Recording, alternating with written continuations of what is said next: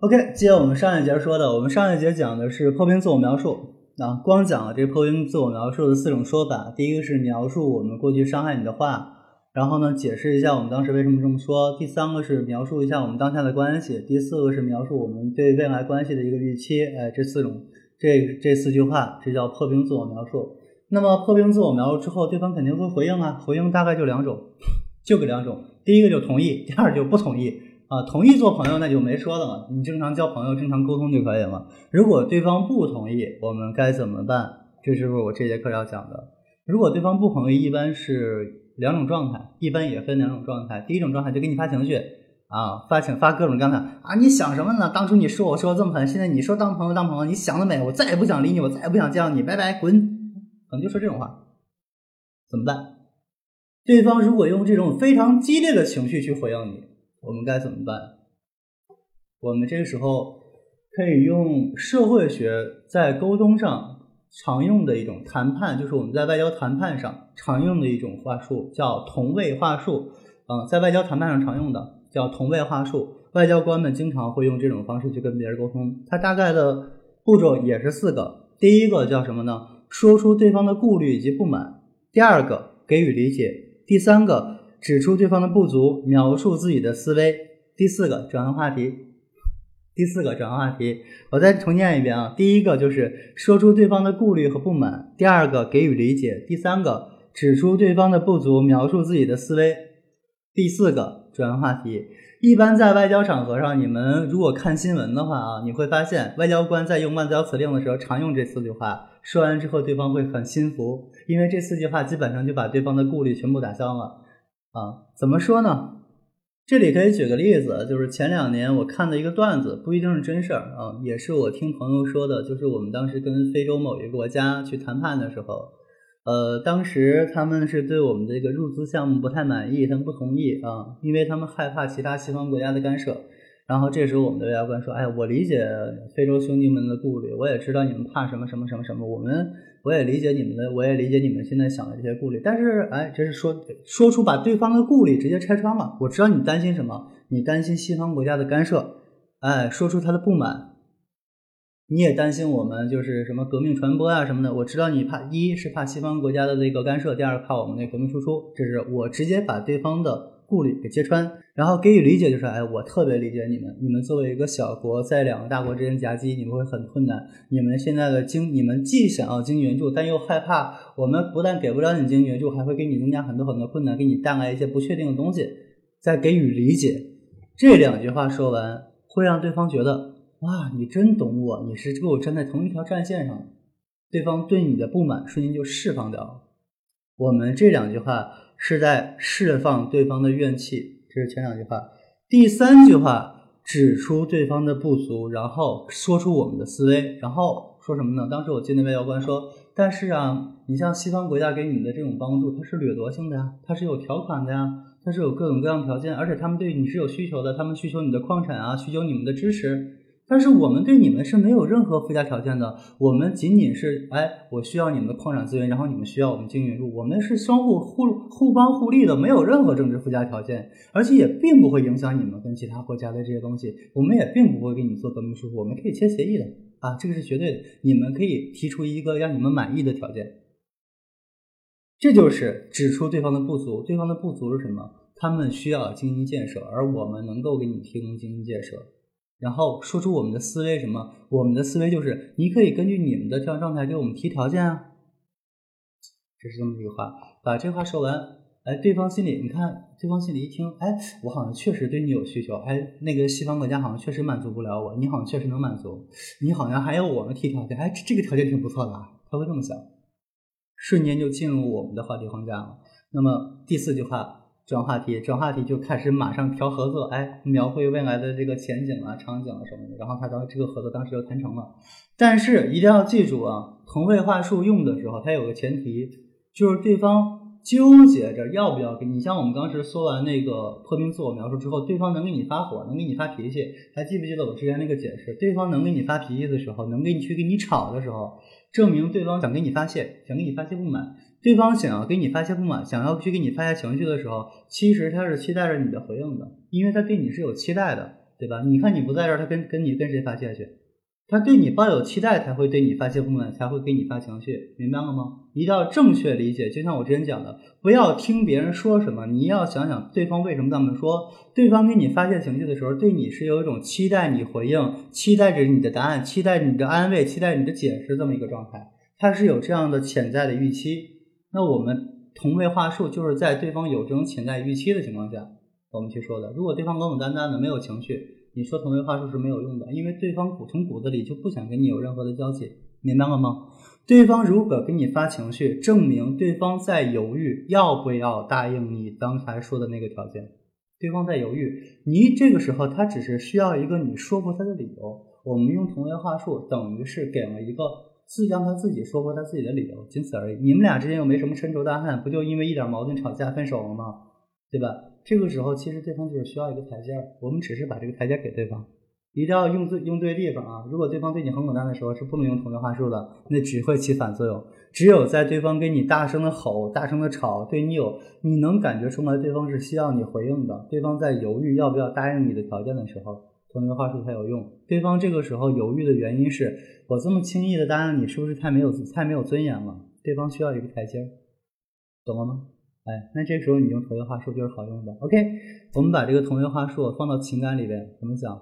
对方的顾虑和不满是什么？对方的顾虑就是害怕你像之前一样闹啊。对方的不满是什么？你之前给对方闹得太不开心了，你把这两点给他说服，就可以了吗？哎，我之前我之前特别能闹，因为我之前表达爱的方式不一样。虽然我很爱你，但是我不会用正面的方式来表达。我知道之前让你特别窝火，特别委屈。两点，把第一条解释。那么第二条呢？给予理解。哎，我知道你作为一个男人跟我这么一个女孩谈恋爱，其实挺委屈的，挺能包，你是个挺能包容的人，一般男孩真的坚持不了。你到现在为止，其实你给我坚持这么长时间，受了这么多委屈，其实我觉得你挺伟大的，你是真，你真的是一个特别能包容的人，理解。那么第三个呢，指出对方的不足。但是我觉得你说我就是一个小姑娘，其实我也不太懂事儿。你像我刚开始给你发那些脾气，你可以说我哪儿说的不对，我应该怎么说？你应该教育我。其实说实话，我觉得任何一个能给你发脾气的女孩都是缺乏父爱，她把每一个男朋友都当成父亲。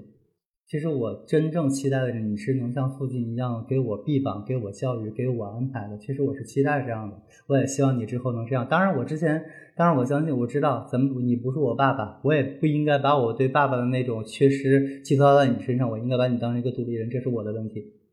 这是第三点，指出对方的不，指出对方的不足，然后描述我的思维。然后第四点，转换话题，转换话题，转化什么呀？聊聊你们之前共同经历过的一些好玩的事儿就可以了。哎，整个这个对话就进行到这完事儿了。如果对方再吵呢，再给你发脾气呢，同上继续再来一遍，多来几遍就好了。什么时候你把他火气泄的差不多了，他跟你没得可吵了，对你没情绪了，你们就能正常沟通了。其实挺简单的。很多时候分手就是有情绪啊，解决一个情绪，那就是一个时间问题。对方有情绪，那我们解决情绪。恋爱其实就是一个相互包容、相互妥协的过程，在维持自我的前提下，相互包容、相互妥协的一个过程。很多时候不要去问对错，吵吵架、受受委屈，包容一下，哄哄对方，真的很正常。谈恋爱的双方就是相互哄，你哄我，我哄你，一起哄到老，就这么点事儿。所以有的时候对方哄哄你啊，你像哄孩子一样哄哄对方，给个台阶下。不丢人，懂吗？别人还会说你是一个非常会、非常会维护关系的人，这是一个情商高的表现，明白吗？永远用你的高情商去替代你的情绪，不管是在维护关系里边，还是在工作上面，这都用得到，懂吗？不要让冲动去占据你的理智，我们要用正确的方式去解决我们的情感危机。说同位话术的时候，有这么几个点啊，有有这么几个重点，你们记一下。第一个重点就是站在对方的角度为对方着想。他才愿意听。你们没事儿可以去看一本书，叫《共情力》啊。你们如果英文好的话，最好看英文原版的那本书，写的特别好，特别而且很实用，拿来就能用啊。如果英文不好的话，那你们委屈委屈去看看中文翻译的。那中文翻译的，说实话有点儿嗯，凑合看吧，就那么回事儿。然后第三点就是什么呢？很多你像第一点啊，像说出对方的顾虑，这个叫什么？这叫击穿对方给予爱，揭穿对方给予爱。揭穿对方给予的爱，很多时候对方给你发情绪的时候，其实是希望你理解，希望你得到你的拥抱，希望得到你的安慰的。那这时候我就说出他的顾虑，然后给予理解，叫揭穿对方给予爱。你们有没有被人这样试过？哎，就是你心里抱着很大的一个怨气，你跟你男朋友发很大很大的怨气，还发了很大的火，然后你男朋友就说你是不是心里怎么怎么样啊？其实我觉得你是呃，马上揭穿你内心真实的想法，然后给你理解，给你爱，这是你瞬间会泪崩的，你就觉得哇，这是知己。我教你的不是套路，教你的是一种思维模式。我们对任何人在给你发情绪的时候，你要记住，一个人愿意跟你交朋友，愿意跟你谈恋爱，他给你发情绪的时候，其实就是对你们现在当下感情不满的一种诉求。学会去听别人想为什么这么说，不要去听别人说什么。他为什么不跟别人发脾气，只跟你发？因为你对于他来说是最重要的人，所以他希望得到你的理解。就像小的时候，孩子会。对我们哭闹，向我们索要一些东西的时候，我们不能完全满足这个孩子，但是我们要给予这些孩子，我们要给予这个孩子拥抱，给予这个孩子理解，懂吗？要给予这个孩子照顾，我们要去正向的去引导他。所以说，这第二点，第二个重点就是击穿他，给予爱，揭穿给予爱，释放，揭穿给予爱，释放。而且在这个阶段里边，你们要记住一件事儿，还记得我们自我描述里说过，做朋友，对吧？做朋友是对我们当下关系的一个定义。我们在任何关系下都要保一段关系能够有安全感，取决于什么？我们之前课里讲的，取决于舒适感啊。舒适感还是什么？舒适感其实还有一个点，当时我没讲，叫一致性。什么叫一致性？就是我是什么样的关系，我做什么样的事儿。比如说，呃，如果有妹子在听课，我可能举的例子不是太恰当。如果有个妹子在听课，咱们俩现在你听我的课，你是我的学生，我是你的老师，你是我的听众，是我的粉丝，对吧？OK，那这时候我直接在现场，我直接抱你亲你一下，你是不是会觉得李成老师耍流氓？这就叫不一致，因为我们不是那种很亲密的关系，我们就不能做那种行为。你们当下是朋友，对吧？那就做朋友该做什么样的行为就做什么样的，朋友不能做的行为千万不能做，绝对不要越界，懂吗？不要想着我们要能去跟我这男朋友出去约会吗？我是不是能亲亲抱抱举高高？我告诉你不可以，因为这个超出了你们朋友的这个人设。只要超出了这个人设之后，对方会觉得把你看低，他会觉得说，哎，你跟我说当朋友，你看我还能亲亲抱抱，还不用负责。你会养成对方，你在养成对方伤害你的习惯，记住了吗？千万别这么干。你们当下是什么样的关系，就做什么样的事儿。还有有些妹子在分手的时候，愿意去送礼物，去去让男朋友回心转意。我告诉你，这很傻，这个可得性给的一点都不对。你们俩什么关系？你给对方送礼物，以什么样的目的送礼物呢？你送礼物的目的和身份是什么呢？他是你男朋友吗？他过生日了吗？我觉得都不恰当吧，对吧？不要通过这种方式啊，这方式很错误，很错，非常错，非常错，错的离谱了。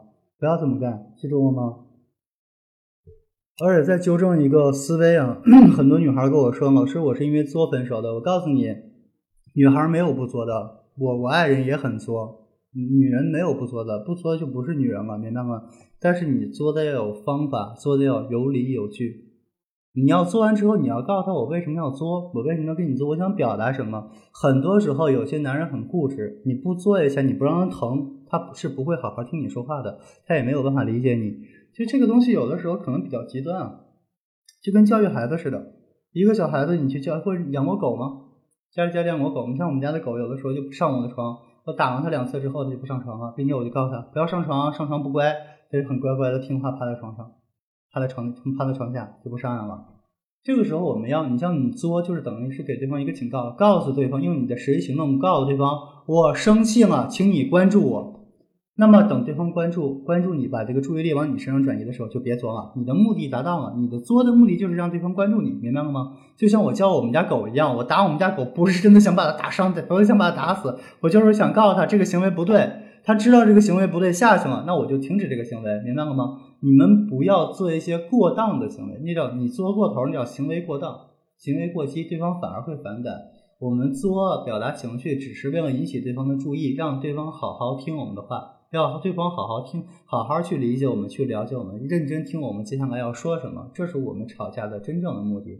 两个情侣之间没有不争吵的，而且争吵是可以让我们彼此双方。更了解自己，更了解对方，也更了解，更能去好好的维护这段感情。但是要适度，你不要过了。我们发情绪的目的是为了让对方重视我们，把注意力放到我身上，认真的去听我描述，而不是真的跟对方闹掰。发情绪，我不是过去发情绪的，我只是为了去引起你的注意。你要记住，我们吵架的根源是什么？我们吵架的根源就是把我心中的不满发泄出来，希望得到你的注，希望得到你的重视。只要对方开始重视，就不要再发情绪了，理性的把自己刚才为什么要发情绪这个事儿理性的解释一下，这才是一个正确的吵架方式。记住了吗？千万不要胡吵啊！很多吵架胡吵，吵多了，吵红了，怎么？然后你就该哭了，然后你就该听我的课了。行，记住了吗？OK，今天的课就到这里，感谢大家收听，拜拜。呃，大家可以去关注一下我的简介，可以关注一下我们的那个专辑的简介啊，简介里边有一些这个专辑的一些就是内容介绍。如果大家文字上就是听语音的时候记不住的话，可以上那个简介里去看。OK，感谢大家收听，拜拜。